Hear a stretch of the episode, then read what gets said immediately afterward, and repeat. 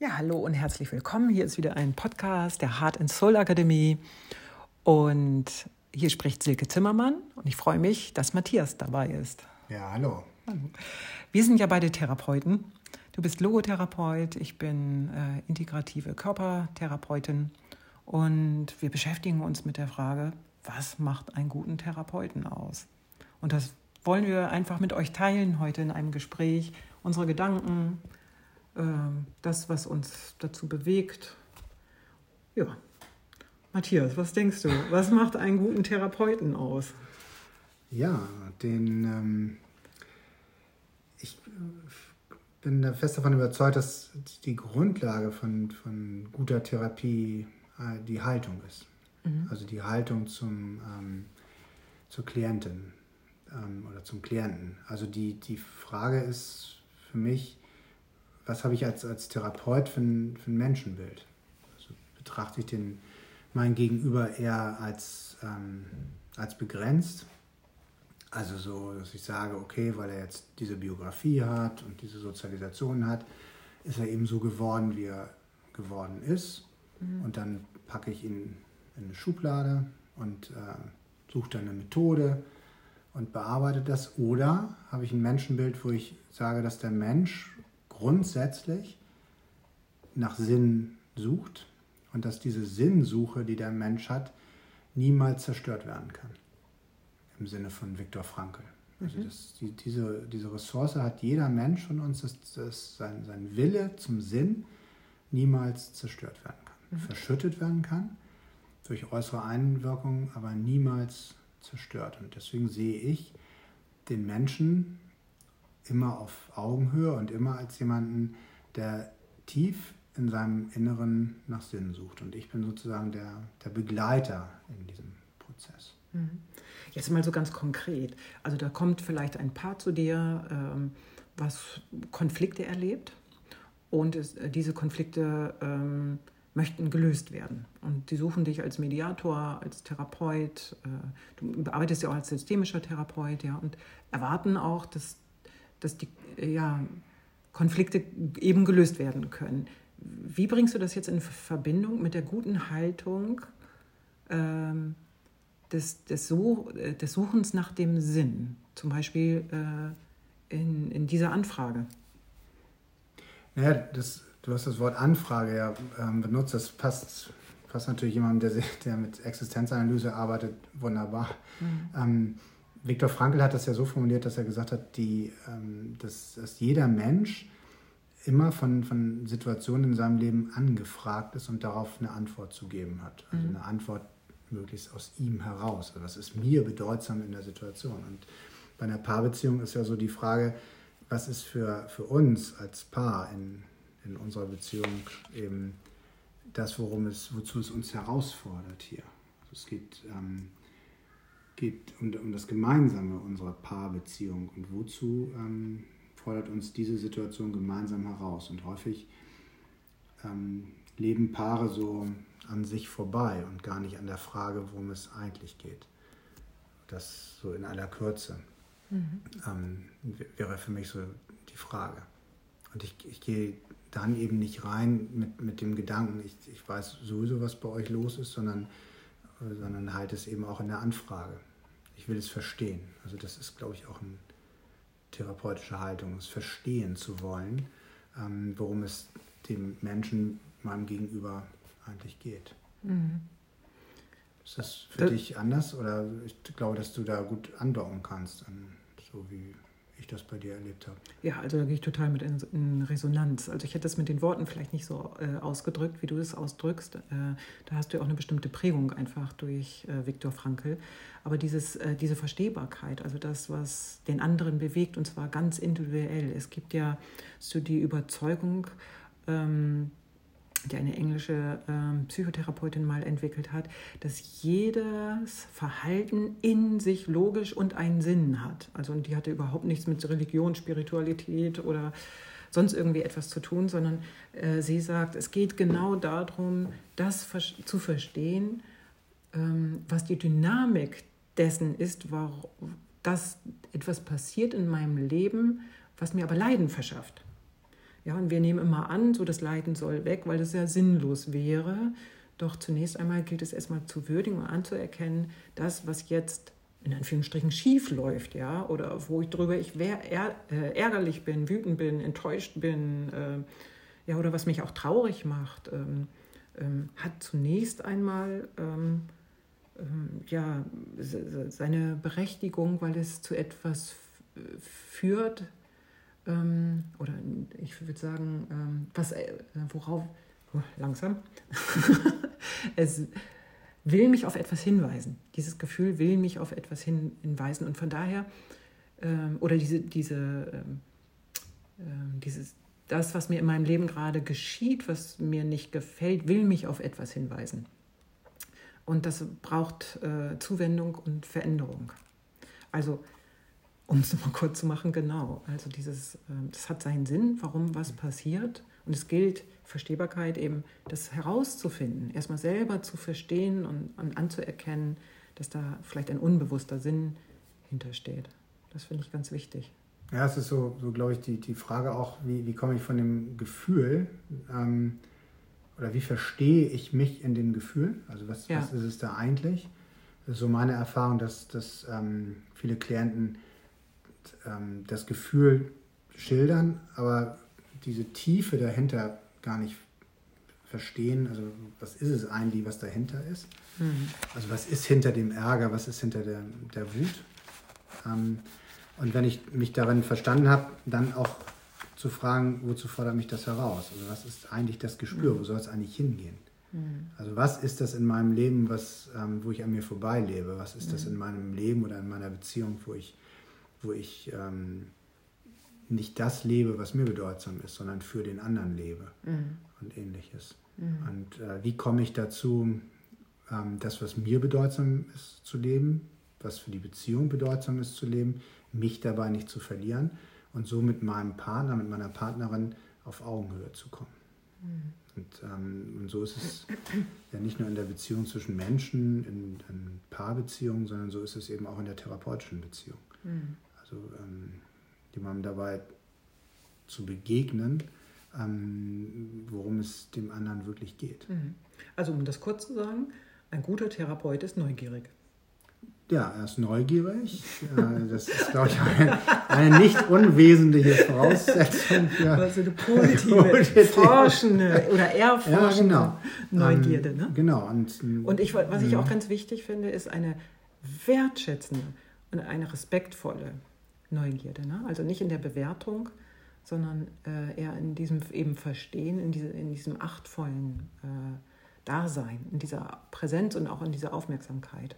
Ja, deswegen ist es auch ganz gut, wenn die Therapeutin, ähm, der Therapeut auch Selbsterfahrung gemacht hat, weil sie dann diese menschlichen Themen auch selber an sich verstanden hat. Mhm. Weil es ist ja so, dass, dass uns das alle irgendwie trifft. Mhm. Ähm, wir sind ja alle nicht frei davon. Und je mehr und je besser ich mich selber daran verstehe, desto mehr kann ich auch den anderen daran verstehen. Mhm. Alice Miller ist eine Psychoanalytikerin und ähm, beschreibt in ihrem Buch, dass man, wenn man einen Therapeuten aufsucht, genau diese Fragen auch stellen sollte. Was hat der eigene Therapeut erlebt und ähm, wie bewertet er seine Erfahrung und welchen Umgang äh, erlebt oder pflegt er heute damit? Das finde ich total spannend. Also ich wäre, glaube ich, vorher nicht auf die Idee gekommen, äh, jemanden zu fragen, also einen Therapeuten zu fragen oder einen Supervisor zu fragen, äh, was hast du erlebt und äh, wie bewertest du das und wie gehst du da heute mit um? Ne? Ja, wäre ich auch nicht. Hätte ich mich auch nie getraut. Weil ich ja. Aber ich habe die Fragen tatsächlich schon gestellt bekommen von ähm, Klienten. Ach. Mhm. Fand ich ganz spannend. Ja, das, also, die hat vielleicht das Buch gelesen. das kann natürlich sein, aber ähm, ich, ich fand das äh, interessant. Also hm. klar, und ähm, ein Therapeut oder eine Therapeutin, weil wir über gute Therapie sprechen, ähm, ist ja niemand, äh, der sich über den anderen stellen sollte. Mhm. Das ist, und das ist für mich auch, auch äh, eine gute Therapeutin, ein guter Therapeut ist für mich auch keine Retterin, mhm. sondern. Ähm, oh, das ist aber eigentlich schade, oder? Ja, das weiß ich nicht, ob es schade ist. Ich finde, das hat ganz viel damit zu tun, ob ich dem gegenüber, der, der zu mir kommt, die Würde lasse. Mhm. Ich weiß ja nicht, was für dich richtig ist. Ich kann dir nur dabei helfen, rauszufinden, was dein Leben ist. Mhm. Aber deine Situation ist nicht meine Situation und äh, mhm. es wäre ja fatal, auch wenn mir das erstmal gut tut, vielleicht in meinem Ego mhm. dir einen Ratschlag zu geben. Aber davon sollten sich gute Therapeutinnen und Therapeuten weit entfernen. Das ist, ähm, die Versuchung ist groß, das ist mir ähm, bekannt, aber es macht für mich keine gute Therapie aus. Es ist vielleicht auch erstmal die Erwartung eines Klienten. Ich habe hier auch von Alice Miller äh, einen Satz äh, mal herausgeschrieben. Man erwartet äh, in der Therapie oder von der Therapie die Lösung aller gegenwärtigen Probleme und eine Verbesserung äh, des Befindens, ohne nur einmal die tiefen Emotionen fühlen zu müssen. Ja, das ist äh, auf den Punkt. Ja. Ähm, ich habe gestern mit einem äh, Klienten äh, über Therapie äh, gesprochen und der ist eben schon einige Male bei mir gewesen. Und wir haben so über den The Therapieverlauf gesprochen, ob wir noch auf der richtigen Ziellinie sind. Und er berichtete mir, äh, am Anfang er wäre genau mit dieser Einstellung gekommen. Also er hatte Fragen, wie für ihn Beziehungen gut funktionieren können und er erwartete Antworten von mir. Und die hat er nicht bekommen. Und er sagt, am Anfang war er ganz schön sauer auf mich. Aber er ist wiedergekommen. ja. Heute sagt er, weiß er, dass er die Lösung selber finden möchte. Und er möchte gar nicht von mir antworten, er möchte von mir Fragen hören, die ihn dazu führen, dass er entdeckt, wer er selber ist oder auch sein möchte und was seine Bedürfnisse sein könnten. Ja, weil, weil ähm, letztlich geht es ja darum, wenn, wenn ich eine Antwort gebe auf eine Situation, ist, gebe ich die Antwort aus, aus dem, was mir bedeutsam ist. Mhm.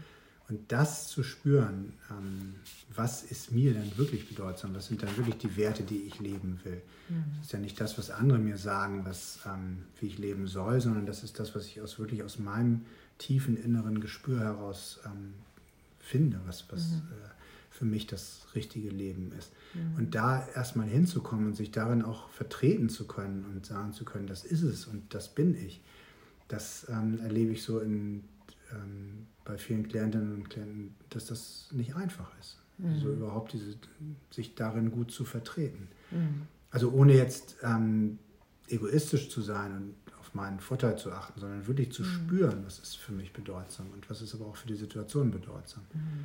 Und plötzlich komme ich zu ganz anderen Tiefen in, in mhm. meinem Dasein und mhm. merke, dass da das, was, was mich häufig in meinem Leben auch ähm, beeinträchtigt hat, plötzlich eine ganz andere Bedeutung bekommt. Mhm. Mhm. Ja, so braucht es doch äh, unterschiedlichste Kompetenzen eines Therapeuten. Ne? Also einmal die Selbsterfahrung, das selber, ähm, also die, die Selbsterf äh, das selber orientieren können in seinem eigenen Leben, ähm, gute Erfahrungen gemacht zu haben, äh, mit krisenhaften Situationen oder mit Veränderungen umgehen zu können. Ich glaube ja auch, dass ähm, wenn ich selber eben so in, in therapeutischen Prozess gewesen bin, das selber erlebt hat, Empathie, also Mitgefühl auch mit mir selbst entwickle und dadurch überhaupt erst imstande bin, auch Mitgefühl für jemand anders zu empfinden. Also ich glaube, das ist auch eine große Voraussetzung. Ja, das glaube ich auch. Und ich glaube, so diese, diese ganzen äh, Themen, mit denen sich Menschen von Geburt an ja auch beschäftigen, weil sie einen ja auch beeinflussen. Also diese Frage von, von Sicherheit, also kann ich hier gut sein äh, in diesem Kontext mhm, mit in der absolut. Therapie. Das muss ich natürlich als Therapeut stiften, genauso wie ich es selber als Therapeut auch brauche. Es ist ja beides immer.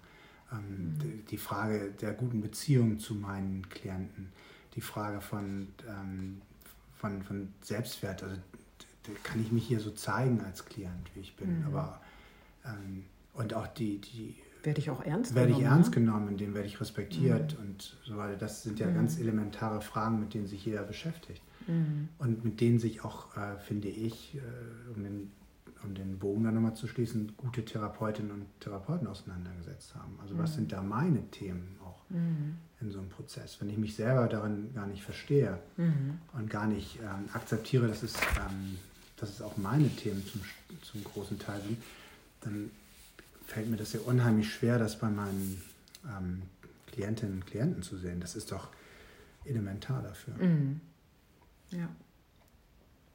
Ich komme ja jetzt auch so ein bisschen aus der Lehre und ähm, Klaus Gabe, der ist Verhaltenstherapeut und der hat das mal einfach so eruiert. Was muss ein Therapeut leisten können oder was sollte in der Therapie eben auch äh, stattfinden, damit sie wirksam ist und auch eine Veränderbarkeit erlebt wird. Unter anderem hat er eben auf Platz 1 wirklich die therapeutische Beziehung gesetzt. Mhm. Also in, in Form eben von Empathie, dieses wirklich, das, was wir eben auch äh, gesagt haben, dass diese das wirklich zu, äh, die, sich in jemanden hineinzufühlen, das nachvollziehen zu können, das reflektieren zu können. Ähm, auf Platz zwei steht die Ressourcenaktivierung. Das finde ich auch total spannend. Das heißt, der Therapeut muss in der Lage sein, äh, auch die Stärken in jemanden entdecken zu können und beleben zu können. Also ich finde so als Therapeut ähm, da ertappe ich mich auch manchmal, hat man so eine Problemfixierung. Ne? Also man guckt, was nicht so läuft, um es natürlich korrigieren zu können. Und Klaus Gaber hat einfach festgestellt, ja, das ist ganz wichtig, doch an zweiter Stelle ist es noch wichtiger, einfach zu gucken, was, was kann derjenige. Also, ja, das Problem ist nicht die Lösung. Ja. Den Prozess, ja, klar. ja. ja.